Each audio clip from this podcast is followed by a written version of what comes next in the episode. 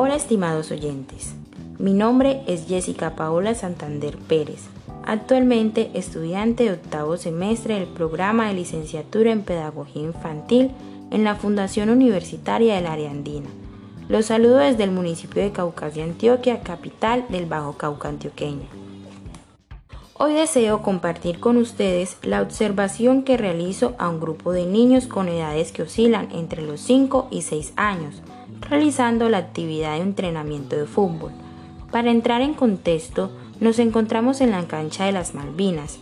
Es un espacio abierto, rodeado de algunos árboles grandes y frondosos. Sin embargo, los niños se encuentran bajo un sol resplandeciente y con temperaturas muy altas.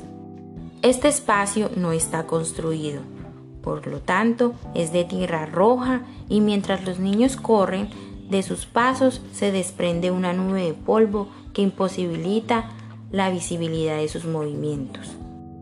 En algunas partes de la cancha hay grama verde que hace que los niños pierdan el equilibrio y se puedan caer.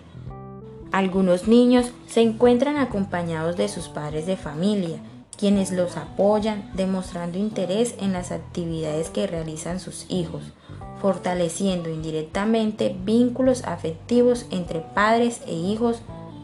De una u otra manera, esto ayuda a la motivación de los participantes al realizar las actividades, pues sin importar las condiciones del clima y el espacio, en sus rostros se evidencia alegría, esfuerzo y dedicación por lo que les apasiona. Decidí realizar esta observación directa con este grupo de niños dado que se encuentran en edades acorde a la práctica de transición, identificando que el trabajo de lectura no solo se da en espacios educativos, sino también en espacios no convencionales. Es gracias a ello que podemos observar y evidenciar que los espacios no determinan los procesos de enseñanza-aprendizaje, pero sí influyen en los comportamientos de los niños en mi observación me doy cuenta que si se logra un interés y una motivación, no importan los espacios ni sus condiciones para que los niños participen de actividades físicas o cognitivas. Una de las acciones es el juego, que incentiva, fortalece y potencia habilidades de diferente índole en los niños.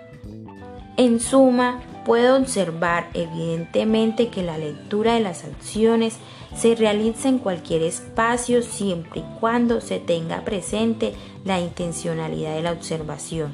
En este caso, el comportamiento y desenvolvimiento de los niños en un espacio como la cancha de fútbol. Los niños se notan relajados, cómodos, felices y dispuestos a seguir las instrucciones necesarias con el objetivo de aprender mientras se divierten.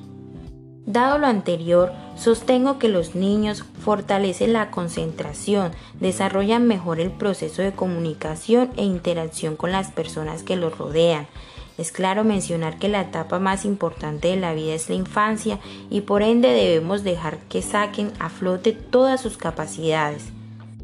Finalmente, es importante que los niños reflejen en sus acciones los valores para así lograr una sana convivencia. Espero te haya gustado mi podcast. Nos volveremos a encontrar en otra ocasión. Te deseo un feliz día.